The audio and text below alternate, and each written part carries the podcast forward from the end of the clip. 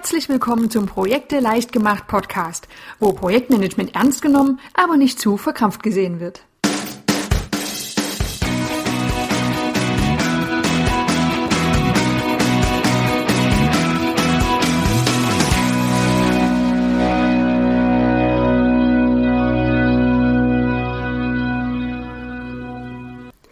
Hallo und herzlich willkommen zur nächsten Folge des Projekte leicht gemacht Podcasts. Heute gibt es eine kurze Folge zur Umfeldanalyse. Stell dir vor, es war einmal ein Projekt. Ganz zu Beginn wurden ganz viele Analysen durchgeführt, eine Zieldefinition wurde vorgenommen, Stakeholder und Risiken wurden betrachtet. Doch da gibt es auch noch eine kleine und unscheinbare Methode, die ganz vergessen wurde. Und auch in vielen anderen Projekten wird sie oft nicht gesehen und angewendet und das ist eben diese Umfeldanalyse. Wird sie zu Recht nicht angewendet? Schauen wir uns doch diese Umfeldanalyse einmal näher an und dann kannst du selbst entscheiden, ob sie vielleicht doch für dich nützlich sein könnte. Was ist denn überhaupt eine Umfeldanalyse? Ganz klar, ein Projekt findet ja nie im luftleeren Raum statt. Um diese Tatsache zu berücksichtigen, wird im Rahmen der Umfeldanalyse das Umfeld eines Projektes analysiert, ganz wie der Name eben schon vermuten lässt. Hier geht es darum, alle Rahmenbedingungen, Einflüsse und äußeren Faktoren zu sammeln, die irgendwie auf das Projekt einwirken können. Das ist besonders deshalb hilfreich, da man als Projektmanager ja schnell mal dazu neigt, sich ausschließlich auf den reinen Projektinhalt zu konzentrieren. Man schaut also nur in das Projekt, versucht sich zu strukturieren und die Aufgaben zu betrachten. Allerdings wäre ein Blick über den Tellerrand hinaus oft durchaus angebracht.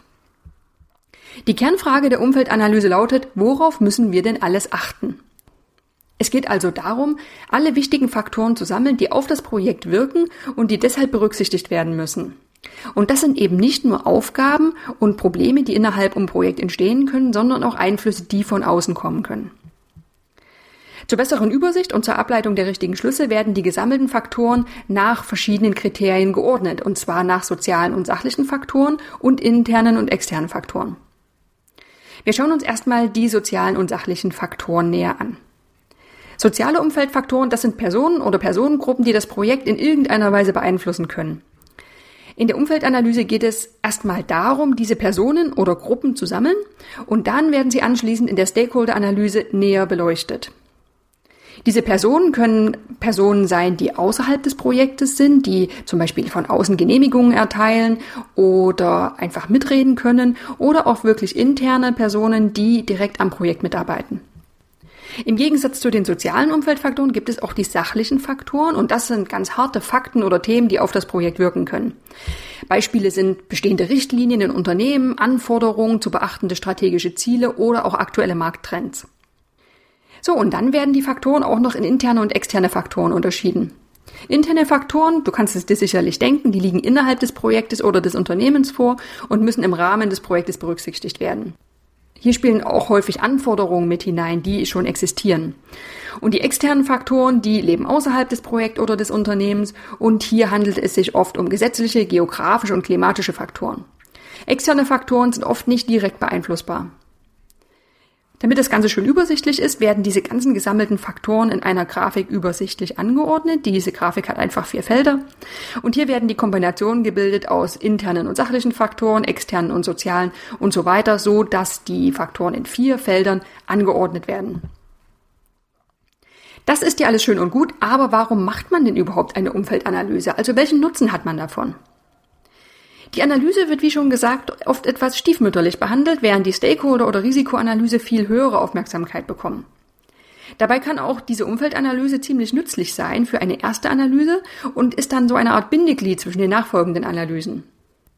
Diese Umfeldanalyse wird also durchgeführt, um über den Tellerrand zu schauen, das haben wir schon gesagt, um vor allem die äußeren Einflüsse auf das Projekt zu erkennen um bereits bestehende Anforderungen zu ermitteln, die berücksichtigt werden müssen, um auch eventuelle Probleme zu erkennen und später betrachten zu können, um Schnittstellen nach außen zu identifizieren, um die Stakeholder-Analyse und die Risikoanalyse vorzubereiten. Das ist ein ganz wichtiger Punkt, denn du kannst davon ausgehen, dass aus den sachlichen Faktoren in der Regel Risiken abgeleitet werden können.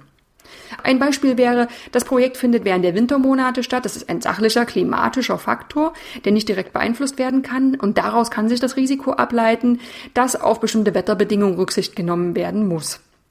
Die sozialen Faktoren, das sind ja die Personen oder die Personengruppen und aus denen können dann Stakeholder abgeleitet werden.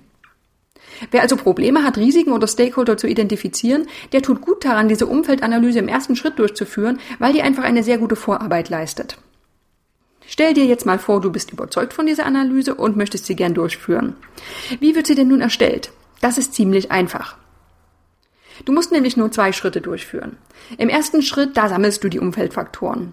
Hilfreiche Fragen sind zum Beispiel, worauf müssen wir achten, wo findet das Projekt statt, welche übergeordneten Ziele sind zu beachten, welche Personen oder Personengruppen können den Erfolg des Projektes beeinflussen oder welche rechtlichen Aspekte sind zu berücksichtigen. Sehr gut macht es sich, wenn diese ganzen Faktoren im Rahmen eines Brainstormings im Team gesammelt werden, aber alternativ kannst du auch einfach eine Liste auf einen Schmierzettel schreiben. Ja, und dann, wenn alles gesammelt wurde, dann kannst du die Umfeldfaktoren ordnen und visualisieren. Und das machst du genau in dieser Matrix. Und zwar teilst du sie ein in soziale und sachliche Faktoren und in interne und externe. Im Blogartikel, der zu diesem Podcast gehört, da findest du auch eine Beispielgrafik, wo einige Beispielfaktoren aufgeführt sind. Und das war's eben auch schon. Aus der Umfeldanalyse an sich werden meist noch keine konkreten Dinge abgeleitet, sondern sie ist einfach die Basis für weitere Analysen. Nimm einfach alle sozialen Faktoren, ergänze sie um weitere und betrachte sie dann in der Stakeholder-Analyse näher. Kleines Beispiel. Die sozialen Faktoren Projektteam, Auftraggeber, Betriebsrat, Medien, Kunden und Politiker würden in der Stakeholder-Analyse ergänzt werden, wenn dir noch mehr einfallen und vor allem auch konkretisiert. Welche Politiker denn genau und wer ist der Ansprechpartner beim Betriebsrat? Anschließend würden sie dann, wie in der Stakeholder-Analyse üblich, bewertet und mit Maßnahmen belegt werden. Ähnlich funktioniert das mit den sachlichen Faktoren. Betrachte auch sie näher und überlege, ob die Faktoren zu Risiken im Projekt werden könnten. Beispiel. Jeder sachliche Faktor wird auf ein mögliches Risiko hin überprüft und wenn sich herausstellt, dass die vorhandene Technik oder klimatische Faktoren zu Risiken führen könnten, zum Beispiel Technikausfall oder Schneesturm, dann würden sie in der Risikoanalyse näher betrachtet werden. Das ist eine kurze Beschreibung der Umfeldanalyse. Ich finde sie sehr praktisch, vor allem wenn man nicht so richtig weiß, wo man bei Risiken und bei den Stakeholdern anfangen soll. Erfahrungsgemäß fällt den meisten Menschen die Ermittlung von Stakeholdern recht leicht, die Ermittlung von Risiken aber nicht ganz so. Und dann ist es sehr sinnvoll, einfach mal diese schnelle Analyse im Vorfeld durchzuführen. Falls du auch schon Erfahrungen damit gemacht hast, dann melde dich doch einfach mal bei mir und ich bin gespannt auf deine Berichte. Vielen Dank für deine Zeit und dein Zuhören und wir hören uns dann hoffentlich bald wieder. Ich freue mich immer über Kommentare und Anregungen, die du an andrea.projekteleichtgemacht.de schicken kannst.